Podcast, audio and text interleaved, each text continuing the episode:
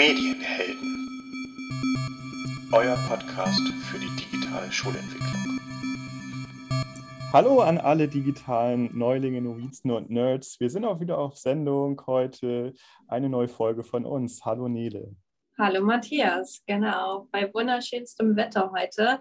Die Sonne meint es sehr gut mit uns. Und wir haben heute auch einen Gast wieder dabei und ich freue mich sehr. Und ähm, heute ist Chris bei uns. Hallo Chris. Moin, ihr zwei. Hallo. Schön, dass du es geschafft hast. Und du bist heute da, um uns eine Website vorzustellen, wo es ähm, verschiedene interaktive Simulationen gibt. Wir freuen uns sehr darauf. Ja, ich freue mich auch da zu sein. Danke. Ich habe was Kleines vorbereitet. Nele wusste jetzt auch noch nichts davon.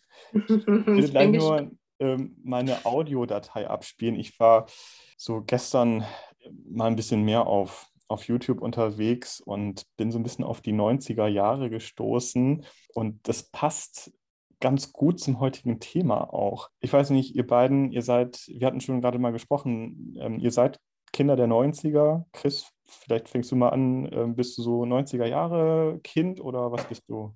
Ja, also 90er auf jeden Fall. Ähm, ich erinnere mich da auch immer gerne an äh, Feiern. Da liefen dann immer die 90er und ja, da bin ich auch so ein bisschen musikalisch unterwegs gewesen. Also das hat immer Spaß gemacht. Dann. Die Musik höre ich auch heute noch gerne ab und zu. Und Nele, du identifizierst dich auch noch so mit den 90ern? Ja, so ein bisschen auf jeden Fall. Ne? Also die ersten neun Jahre meines Lebens äh, habe ich in den 90ern verbracht. Danach eher dann ja, naja, wahrscheinlich meine Jugend eher in den 2000ern. Aber ja, gerade auch Partys und die Musik der 90er, die ähm, ist auf jeden Fall hängen geblieben, würde ich sagen. Ja, ich spiele euch mal ähm, den, den Track hier mal ab. Ähm, das ist, ähm, ich will gar nicht so viel verraten, dann können die die Zuhörer auch mal ähm, überlegen, was ist das denn noch? Ähm, ich habe das als Kind, Jugendlicher in Anführungszeichen gesuchtet. Ich ähm, musste das schauen. Das war einfach so mein Termin. Ich spiele einfach mal ab und mal gucken, ob ihr da irgendwelche Assoziationen habt.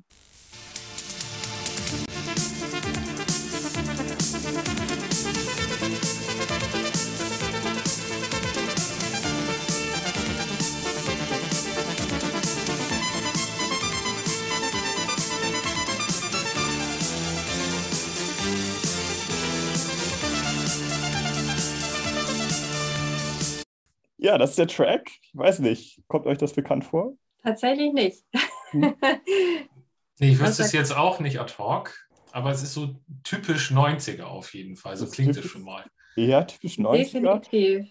Wenn du sagst, du hast es gesuchtet, ist es dann irgendwie in die Spielerichtung irgendwas? Computerspiele? Mm, nee, nicht wirklich. Ähm, ich sag mal Bildungsfernsehen und ZDF. Und lief, lief auch, glaube ich, nur einmal im Monat. Deshalb ist auch dieser Begriff gesuchtet vielleicht ein bisschen falsch gewählt. Aber man wurde so einmal im Monat richtig erhellt. So wie, weiß nicht, ähm, Folgeformate sind vielleicht, weiß nicht, Galileo oder sowas. Und ich weiß nicht, ob ihr Joachim Bublatt kennt oder Chris. Sagt ihr das was? Der Name sagt mir auf jeden Fall was, aber du musst mir, glaube ich, noch auf die Sprünge helfen. Es war Abenteuerforschung. Abenteuerforschung lief im ZDF Mitte der 90er Jahre, dann einmal im Monat und ich habe es immer geschaut und ich fand irgendwie, das war irgendwie ganz passend zu heute, Abenteuerforschung. Mm, in Verbindung mit dieser Möglichkeit, immer mal mit YouTube einzutauchen. Man kann ja in alle Zeiten irgendwie, ne? Und man kann nochmal irgendwie zurückgehen und irgendwie ein bisschen in, in den Gedanken schwelgen, wie war das damals eigentlich? Weiß nicht, hattet ihr so eine, so eine Lieblingssendung? In den 90er Jahren meinst du jetzt? Ja. Hm, ja, ist gerade tatsächlich, also so meine frühe Kindheit ist natürlich immer noch irgendwie Sesamstraße äh, da gewesen, was ja aber auch schon vor den 90ern da war. Hm. Ähm, woran, nee, tatsächlich erinnere ich mich jetzt so, kann ich dir jetzt so partout gar hm. nichts sagen. Chris, hattest du irgendwas, was, was du immer geschaut hast? Ähm, ja, das ging aber nicht in die ähm, Forschungsrichtung oder Bildungsfernsehen. Ich bin ja ein kleiner Freund von ähm, Zeichentrick und alles, was irgendwie so ein bisschen animiert auch ist oder auch in die Anime-Richtung habe ich gern geguckt. Und da gab es früher eine Sendung, die hieß ähm, Mila Superstar. ja. Und äh, ja, ich glaube, ich kann sogar noch den, den Anfang, die Titelmelodie auch noch halbwegs mitsingen. Also so oft habe ich das damals geguckt immer. Und ähm, ja, das war so der Start in, in die Richtung. Ähm, ja, und ich bin so dabei geblieben. Ja, ja. Also ich mag es teilweise heute immer noch gern. Ja, ich kenne ich kenn die, ähm, die Anime-Serie auch tatsächlich. Ähm, Cartoons kenne ich mich auch echt gut aus aus den 90ern. Und wir haben ja echt den Vorteil, wir können einfach bei YouTube gucken. Ähm, es gibt teilweise ganze Folgen und spätestens irgendwie auf ähm, Amazon Prime oder so, da wird man ja fündig. Da können ja aber heute unsere Schülerinnen und Schüler nicht mehr so viel mit anfangen. Ich weiß nicht, wenn ich da mal frage in die Klassen, vieles sagt ihnen auch einfach nichts und die sind eher ja so 2010er Jahre irgendwie unterwegs, selbstverständlich. Also es macht irgendwie auch Sinn. Ähm, höre da selten, ja, den, den Film, den kenne ich aus den 90ern oder die Serie oder die haben ja eine ganz andere Lebenswelt insofern. Und wir können immer mal wieder so ein bisschen zurückschauen mit Hilfe dieser ganzen Möglichkeiten da im Internet. Ist schon echt stark. Vielleicht auch ein bisschen nerdig von mir, gerade den Track mal rauszuholen, aber irgendwie passt es zu heute, weil du bist ja eigentlich auch Forscher, ne, Chris? Würdest du dich als Forscher bezeichnen? Ja, ich glaube, wenn man ähm, Mathe und Physik unterrichtet, da kommt man um den Begriff gar nicht drum rum. Geforscht habe ich, glaube ich, in der Ausbildung mehr. Jetzt versuche ich das eher hinzukriegen, dass die Schülerinnen und Schüler anfangen zu forschen und ähm, versuche sie dabei zu unterstützen. Ich glaube, so rum würde ich dann eher das Forschen dann betiteln. Ja, cool. Das hört sich ja schon mal ziemlich interessant an. Und auch zum Forschen, da nutzt du ja auch gerne mal dann digitale Medien und hast uns heute eine Website mitgebracht, die nennt sich FET. Ähm, wir haben vorher mal nachgeguckt. Das ist Physics Education and Technology. Magst du uns heute ein bisschen was davon berichten, wie du das einsetzt in deinem Unterricht? Ja, soll ich sonst erstmal ein bisschen erzählen, was das denn überhaupt ist? Unbedingt. glaube ich, ganz gut. Okay, ja, du hast es ja eben schon gesagt. FET steht für Physics Education Technology und ähm, ist eine Internetseite, auf der man interaktive Simulationen nutzen kann. Die sind da auch frei verfügbar. Das heißt, man kann sich da anmelden, kann sie aber auch ohne Anmeldung nutzen, kostenlos. Und ja, hat damals angefangen mit ähm, Physiksimulation.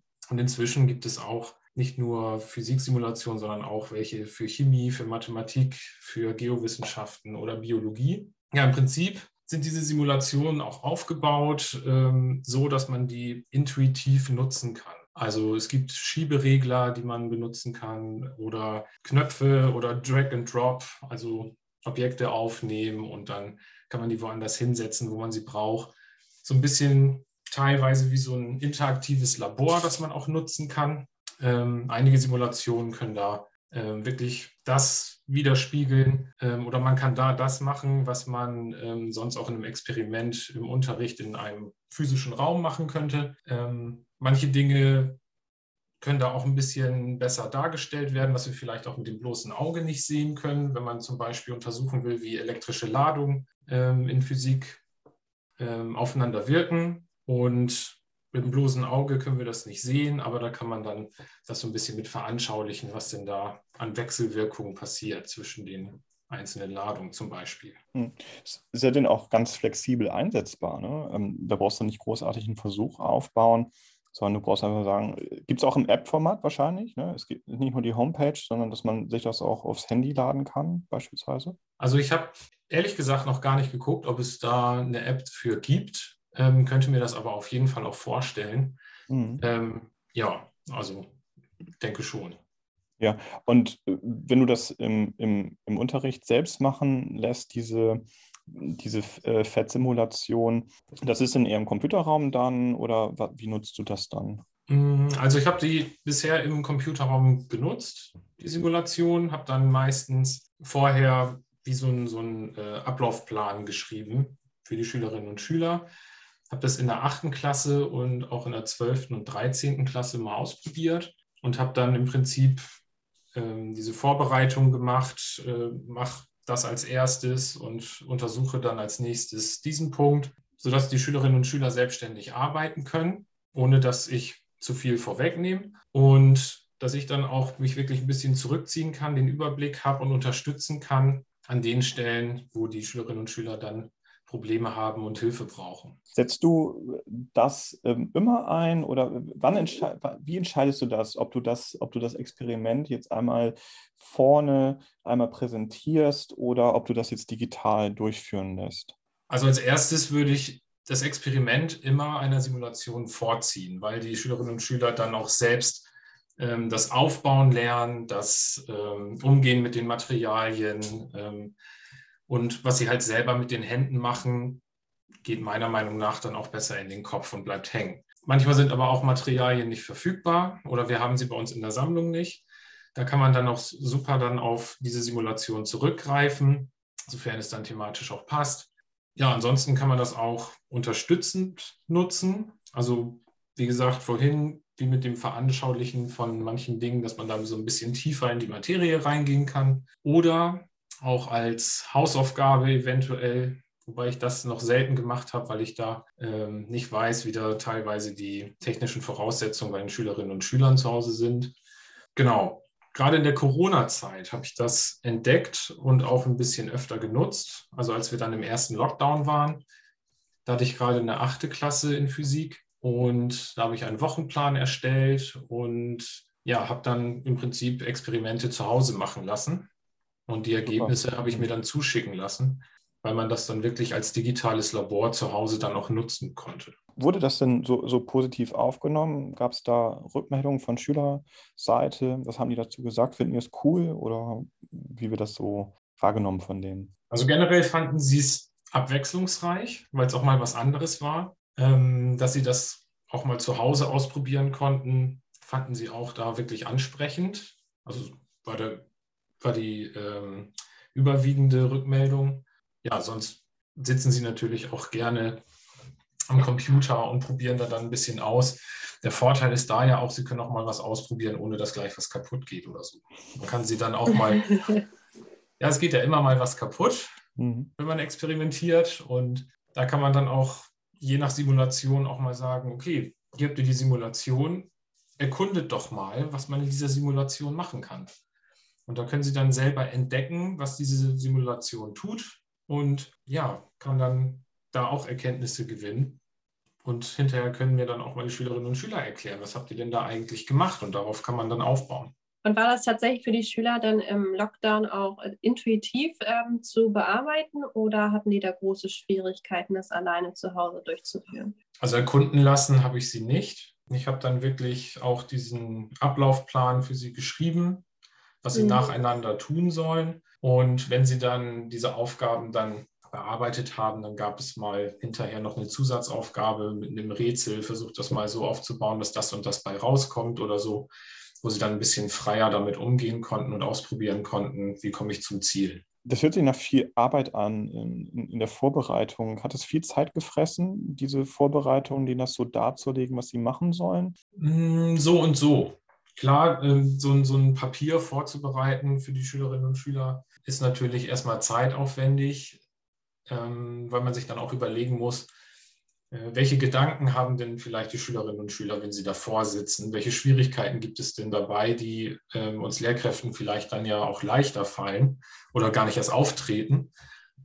Und ähm, den Vorteil, den es dabei aber hinterher gibt, also wenn der Unterricht dann durchgeführt wird, beispielsweise wenn wir eine Simulation im Unterricht verwenden, ähm, dass ich dann wirklich den Überblick habe und äh, unterstützen kann und wirklich dann nicht vorne stehe und rede, jetzt so dieses negative ähm, Vorurteil gegenüber Frontalunterricht oder so, mhm. sondern dass man dann wirklich unterstützend den Schülerinnen und Schülern helfen kann und ähm, sie beim Lernen unterstützt, beim eigenständigen Lernen mit dieser Simulation.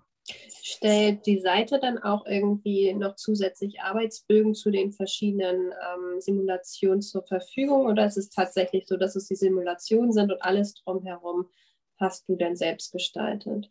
Ich habe es damals selbst gestaltet, weil ich auch nicht danach geschaut habe, ehrlicherweise. Ich habe aber gesehen, dass es inzwischen oder vielleicht damals auch schon Materialien gibt, auch von Lehrkräften für Lehrkräfte, und die sind auch zum Download verfügbar. Das Gute ist, es ist ja eigentlich eine englischsprachige Seite. Und die ist inzwischen aber auch auf ungefähr 65 Sprachen übersetzt worden und dementsprechend auch die Materialien. Auch mit Hinweisen, wie man die Arbeitsblätter nutzt, wie man die Simulation nutzen kann und teilweise auch Erklärvideos und Tutorials, die dann auf der Seite verfügbar sind. Also da ist auf jeden Fall Unterstützungsmaterial da und ja, das hilft einem auf jeden Fall auch, sich zurechtzufinden auf der Seite. Das ist ja wirklich bemerkenswert, dass es schon in so viele Sprachen dann auch übersetzt wurde. Das ist auch ein Hinweis dafür, dass es wirklich sehr, sehr gut angenommen wird und auch in Unterricht dann viel Verwendung findet, in verschiedensten Ländern denn anscheinend. Vielleicht äh, können wir uns das jetzt mal ein bisschen genauer angucken. Jetzt für die Zuhörerschaft versuchen wir es mal genauer zu beschreiben. Wir nehmen jetzt aber auch gleich mal den Bildschirm auf, sodass wir auch in unserem Kanal bei YouTube das mal dann hochladen können. Dann kann man sich da nochmal ein Bild machen, ähm, über welche Simulation wir hier geredet haben, wie das konkret aussieht. Und darüber hinaus kann man sich natürlich selber nochmal ausprobieren, aber dann wäre es ganz schön, nochmal was Visuelles zu haben.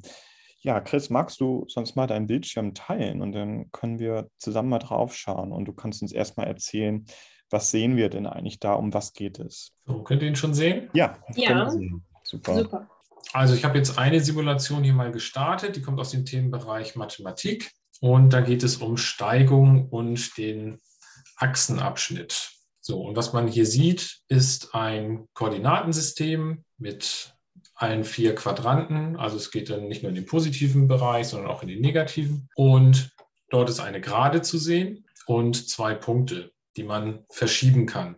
Den einen Punkt, den kann man nach oben und unten, also in Y-Richtung verschieben und verschiebt damit die Gerade nach oben oder unten. Und ein Punkt, den kann man nach links und rechts verschieben und dabei ändert sich dann die Steigung. Auf der rechten Seite sieht man dann die äh, Funktionsgleichung, darin auch zu sehen die Abstände für das Steigungsdreieck. Das ist jetzt nicht mit eingezeichnet, aber von, von den beiden Punkten aus, wie viel muss ich nach oben gehen, wie viele Schritte muss ich nach rechts gehen oder nach links oder entsprechend auch nach unten. Und dann wird die Steigung angezeigt anhand dieser Zahlen. Das findet erstmal mit ganzen Zahlen statt und zusätzlich, dadurch, dass man den Punkt, den einen Punkt auch nach oben und unten verschieben kann, wird gleichzeitig auch der Y-Achsenabschnitt angezeigt und da können Schülerinnen und Schüler zum Beispiel auch selbstständig erkunden, wie verändert sich dann die Steigung, wenn ich jetzt die Punkte hin und her schiebe oder wo ist dann der Y-Achsenabschnitt.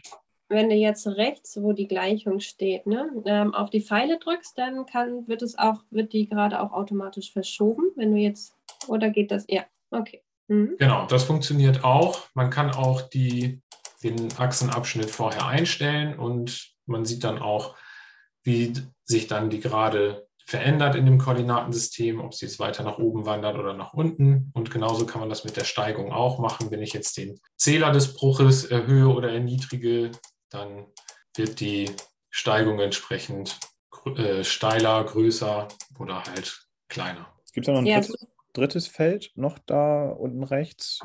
Genau, da kann man einstellen, was ein, äh, angezeigt wird. Da gibt es einmal die Funktion, dass man die Steigung in dem Koordinatensystem, also wie viele Felder muss ich beispielsweise nach oben und nach rechts gehen im Steigungsdreieck, dass das angezeigt wird oder nicht. Das dient dann der Übersichtlichkeit äh, auch. Dann kann man als Referenzgeraden auch die Gerade y gleich x anzeigen lassen und kann dann mal vergleichen, wie sich die Steigung und der Achsenabschnitt dann dementsprechend verändern im Vergleich zu dieser Geraden.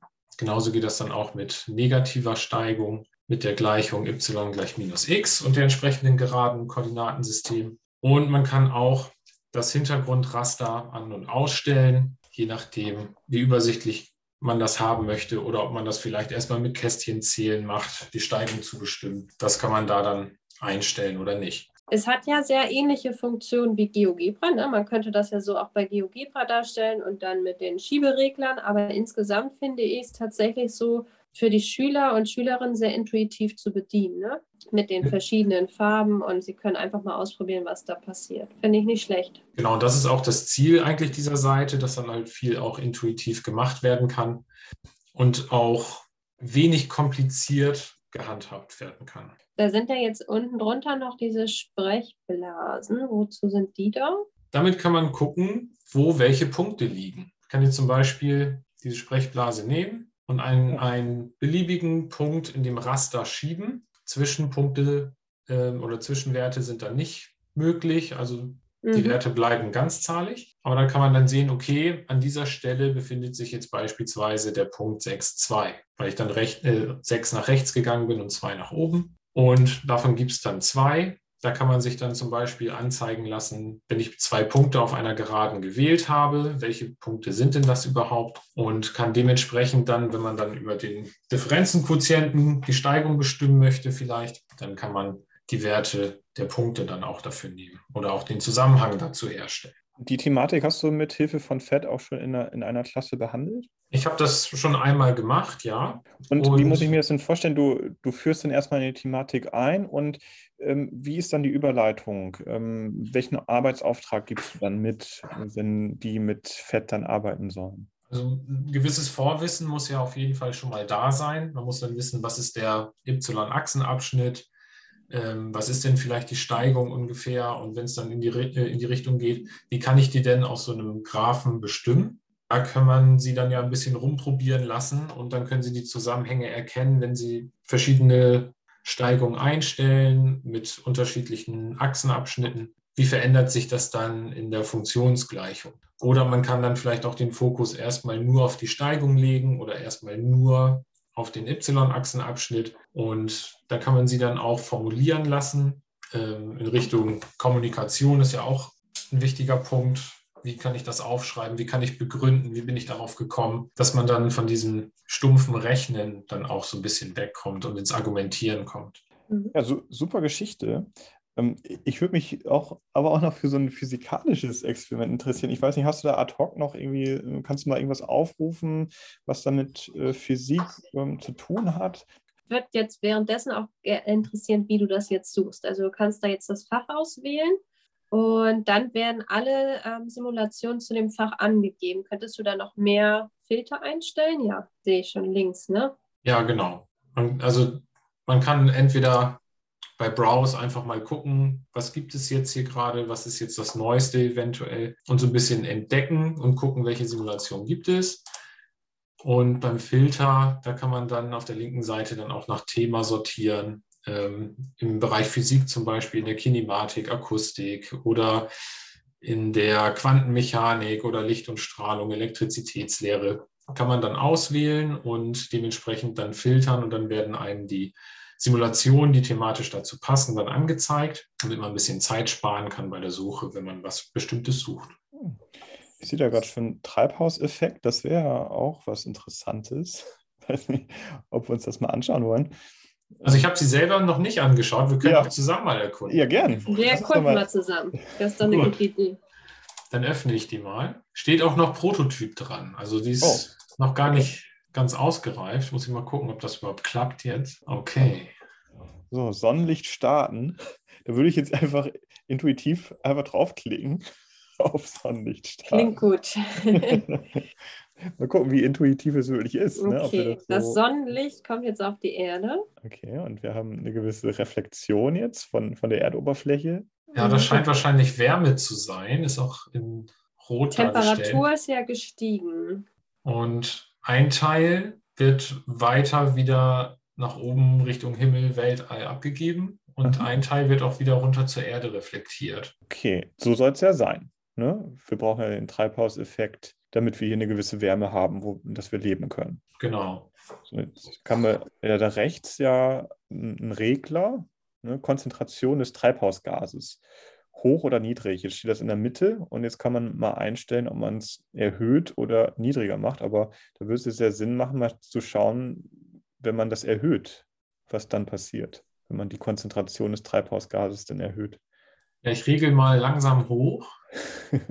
Ja, wir sehen, die Temperatur steigt ordentlich. Ja, und es wird immer weniger Wärme entkommt sozusagen der Atmosphäre, sondern es wird jetzt so gut wie alles reflektiert. Also so, wie wir es gerade haben, ne? Den Klimawandel wird hier jetzt nochmal dann bildlich verdeutlicht. Ja, Ich regel auch nochmal runter langsam. Oh, das wird natürlich interessant, jetzt nochmal zu schauen, wenn es gar keine Konzentration mehr gibt. Ja, die Temperatur sinkt mächtig und es wird immer kälter und immer mehr Wärme entkommt der Atmosphäre. Jetzt können wir da ja noch Wolken hinzufügen. Was lösen denn die Wolken aus? Okay, verschieben können wir sie nicht. Sie ploppen auf. Eine Wolke ploppt auf. Ja. Mhm. Und da sieht man dann, dass Wärme der Lichtstrahlen auch direkt wieder an der Wolke zurück nach oben reflektiert wird Mhm. und Also- gar nicht mehr so viel auf der Erde ankommt. Können wir hier noch die Schnelligkeit einstellen, wie schnell das ablaufen soll. Mhm. Temperaturanzeige können wir an- und ausstellen und die Oberflächentemperatur anzeigen. Ah, okay. Ah, Mhm. farblich. Farblich dargestellt. Wenn ich jetzt wieder hochregel, Okay, es wird etwas röter dann auf der Oberfläche und dementsprechend, wenn es niedrig ist, vermute ich mal, wird es Richtung Blau so vielleicht sogar gehen oder einfach grün. Grün. Ne? Mhm. Ja. Ja, das ist ja dann, also das wäre jetzt ja so ein Beispiel, was recht simpel ist, um sich das nochmal irgendwie zu veranschaulichen und vielleicht als Einstieg vielleicht sogar, weiß ich nicht, geeignet und dann mal einfach mal selber mal regeln lassen. Ähm, Das wäre so eine Idee, ne? Man hat zusammen Einstieg und dann kann man das genauso ja mal machen. Ey, wa- was, was vermutet ihr denn, wenn jetzt der Regler da ähm, erhöht wird, wenn die Konzentration steigt? Ähm, was passiert, wenn, wenn wir es niedriger machen? Könnte man durchaus zusammen machen oder dann tatsächlich alleine ausprobieren lassen. Mhm. Können wir einmal schauen, ob es dazu einen Arbeitsbogen gibt? Okay, jetzt sind wir bei der Überblicksseite und da steht dann ja noch was zu Didaktik, Beiträge, Übersetzung und Impressum. Okay. hier mit Topics, Treibhauseffekt auf jeden Fall. Und wenn wir Didaktik mal, ah ja, okay, Dozententipps gibt es dann noch.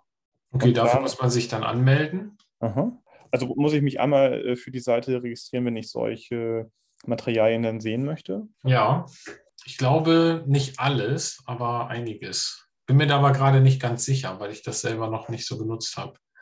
Okay. Aber es scheint ja so zu sein, dass bestimmte Materialien dann ähm, nach einer Registrierung dann auch verfügbar sind. Ja, mega interessant. Ja, also total viele Möglichkeiten, die da aufploppen. Und für die Schülerinnen und Schüler eine super Möglichkeit, Dinge mal auszuprobieren, spielerisch auszuprobieren. Ja, mir gefällt es auf hätte- jeden Fall auch. Ja. Ich hatte gerade noch mal geguckt, ob es dazu eine App gibt. Die gibt es auch und die kostet einmalig im Apple Store jetzt 99 Cent. Das ist sehr vertretbar, würde ich sagen. Ja, definitiv. Also es gibt ja wirklich ganz, ganz viele auch im Bau von äh, Bau ein Atom. Das ist ja auch interessant. Druck, Ballons, ähm, Farbwahrnehmung, toll, wirklich. Ohmsches Gesetz. Ja, also super umfangreich scheint es zu sein und das macht auf jeden Fall Lust da, sich mal ein bisschen durchzuklicken und zu gucken, was es da gibt. Vielleicht gibt es noch eine Sache, die ich kurz zeigen kann. Ich habe den Balanceakt schon öfter mal benutzt, wenn es dann um das Hebelgesetz ging. Und bei der Simulation geht es darum, dass man versucht, immer die Wippe wieder waagerecht zu bekommen, also auf Okay. beiden Seiten Mhm. die Massen so zu verteilen an bestimmte Positionen, dass man, äh, dass sie wieder im Waage, äh, dass die Wippe wieder in Waage ist. So, und da gibt es dann auch diese Wippe, die man einmal sieht. Da kann man Markierungen anlegen, also in welche Position kann ich was setzen Mhm. oder auch einen Maßstab anlegen. Wie viel Meter ist man denn von dem Drehpunkt entfernt? Der ist hier in der Mitte. Ah, okay. So, und mit Markierungen habe ich es bisher immer gemacht. Da habe habe ich das so ein bisschen aufgebaut wie so ein Quiz am Ende der kleinen Unterrichtseinheit und habe die Schüler dann immer so ein bisschen raten lassen, wo muss es denn hin? Und habe das dann auch so ein bisschen als Sicherungsphase dann genutzt. Oh, Und ja. hier gibt es auch so eine Stützbalken, die kann man hier unten aber auch wegnehmen. Dann kann man überprüfen, zu welcher Seite kippt denn jetzt die Wippe. Ah, super aktivierend auch wirklich. Das ist nicht schlecht. Wenn man jetzt die beiden Feuerlöscher hier zum Beispiel ganz nach außen an die Position setzt, auf beiden Seiten und dann die Stützpfeiler wegnimmt, sieht man, okay, die Wippe, die würde jetzt im Gleichgewicht bleiben. Und gehe ich dann nur mit einem Feuerlöscher eine Position weiter nach vorne, dann ist die Wippe schon nicht mehr im Gleichgewicht. Und Ziel ist es da dann immer, dass sie im Gleichgewicht bleibt. Und das kann man auch als Spiel benutzen. Auf unterschiedlichen Niveaus kann man dann auch frei wählen lassen. Wenn eins zu schwer ist, dann kann man auch ein schwierigeres nehmen oder umgekehrt. Und dann kann man wirklich Sterne sammeln. und es dann auch wirklich öfter probieren, bis man dann die volle Sternanzahl hat zum Beispiel. Schön. Ähm, das ist ja auch dann nochmal extra motivierend für die Schüler. Genau, und wenn Sie das alle einzeln auch machen können, dann sehe ich einmal, okay, wie viele Sterne haben Sie gemacht, wie viele haben Sie hinbekommen. Das ist dann für mich eine Rückmeldung, wie gut haben Sie es verstanden oder haben oft genug ausprobiert, kommt dann auch drauf an, aber da hat man dann eine Rückmeldung. Hier zum Beispiel liegt jetzt an einer Position, jetzt auf der linken Seite Position 5, 20 Kilogramm Masse. Wo muss ich jetzt die 20 Kilogramm auf der rechten Seite der Wippe hinlegen, damit es im Gleichgewicht ist? Frage ich euch jetzt mal. Naja, wahrscheinlich auf die 5. Würde ich doch jetzt auch erstmal vermuten. Es sei denn, es gibt irgendein, irgendeine Sache noch zu bedenken. So, ich habe sie mal hingelegt und jetzt kann man auf Prüfen klicken und dann wird hier auch wieder die Stütze weggenommen. Ach, Glück gehabt. Gott sei Und dann Dank. sehen wir, okay, wir haben jetzt zwei Punkte gesammelt und der Smiley ist dann gleichzeitig auch motivierend, gerade für jüngere Jahrgänge vielleicht oder auch für höhere Jahrgänge auch immer noch. Und so kann man sich da dann durchklicken. Jetzt zum Okay. Beispiel, was wird geschehen? Auf der linken Seite auf Position 1 5 Kilogramm, also ganz dicht an der Drehachse. Auf der rechten Seite 15 Kilogramm Masse, auch auf der Position 1. Und dann gibt es die Wahlmöglichkeiten, kippt die Waage, äh, die Wippe entweder nach links, bleibt sie ausgeglichen oder kippt sie nach rechts. Was würdet ihr jetzt sagen? Na, sie müsste ja nach rechts jetzt kippen. Würde ich jetzt auch sagen. Dann wählen wir das aus, prüfen das nach. Und wir kriegen ein Smiley. Ja, und zwei Punkte. Aber dann wird es wahrscheinlich auch irgendwann weitergehen noch mit verschiedenen Gewichten, sodass man auch so ein bisschen rechnen muss, an welche Position müsste das jetzt. Ja, das liegt dann auch an den Niveaus. Hm? Muss mal eben schauen, ob ich hier jetzt wieder zurückkomme. Muss ich wahrscheinlich neu starten. Ah, wir hatten gerade Niveau 1 ausgewählt. Genau. Okay. Wir Mhm. können ja jetzt Dann mal wir direkt auf Niveau Niveau vier. 4. ja, So, da haben wir jetzt drei verschiedene Objekte. Auf der linken Seite auf Position 2, wieder relativ dicht an der Drehachse, eine Masse von 30 Kilogramm. Und auf Position 7, relativ weit weg, eine Masse von 10 Kilogramm. Und auf der rechten Seite auf Position 3 eine Masse von 40 Kilogramm. Und jetzt ist auch die Frage, kippt die Wippe nach links, bleibt sie so oder kippt sie nach rechts? Ja. Also wir haben ja auf beiden Seiten gleich viel Gewicht. Wir haben einmal diese 40 Kilogramm komplett rechts und links sind diese 10 Kilogramm ganz weit hinten. Und deswegen würde ich sagen, sie kippt nach links. Matthias? Ja, ich würde jetzt einfach mal dann rechnen 7 mal 10 und 2 mal 30. Sind wir bei 130 und rechts wären 120. Also müsste sie tatsächlich nach links kippen, wenn man das so rechnen kann. Die Yeah. Idee ist gar nicht so schlecht, Matthias. okay. So kann man sich das auf jeden Fall überlegen, ja. Sehr schön. Ja, cool. Da sind ja wirklich viele, viele Möglichkeiten mit verbunden. Und das äh, können die Physiker, aber auch die Mathematiker und Chemiker doch mal mitnehmen und gerne auch mal in den Klassen ausprobieren. Ja, vielen Dank, Chris, die, zu, in, zu diesen Einblicken. Vielen Dank auch für diese Präsentation. Ich fand es total beeindruckend, das mal zu sehen und ähm, kann es auch nur weiterempfehlen. Ja, kann ich auf jeden Fall auch und kann es auch jedem empfehlen. Schaut mal rein, was es so gibt und probiert es einfach mal aus. Das ist ein schönes Schlusswort, würde ich sagen. Aber auch nur fast, denn Chris hat uns auch noch einen Tipp der Woche mitgebracht. Einen digital-physikalischen Tipp würde ich Ihnen beschreiben. Ja, also das ist ähm, für Physikerinnen und Physiker gedacht. Und zwar ist das die App Phyfox. Und die kann man sich runterladen, die kostet auch nichts. Und mit dieser App kann man unterschiedliche Experimente mit dem Handy machen. Also entweder als Demonstrationsexperiment, wenn die Lehrkraft das machen möchte, oder auch die Schülerinnen und Schüler in Schülerexperimenten. Allerdings muss man da dann gucken, dass die ähm, Einverständniserklärungen der Eltern auch dabei sind, weil das Handy ja in der Regel nicht versichert ist in der Schule. Und dann kann man es auf jeden Fall auch nutzen. Ähm, das Handy hat nämlich unterschiedliche Sensoren, auch je nachdem, was für ein Handy man hat, ähm, sind unterschiedliche Sensoren drin und sind dann unterschiedliche Funktionen verfügbar. Da muss man das vorher auch irgendwie abklären. Ähm, welche Funktionen man nutzen kann mit welchem Handy, damit dann jede Gruppe dann beim Experimentieren die richtigen Sensoren auch im Handy hat. Und da kann man unterschiedliche Dinge machen. Zum Beispiel kann man Ton aufnehmen und die Frequenzen untersuchen. Es gibt ein Applausmeter.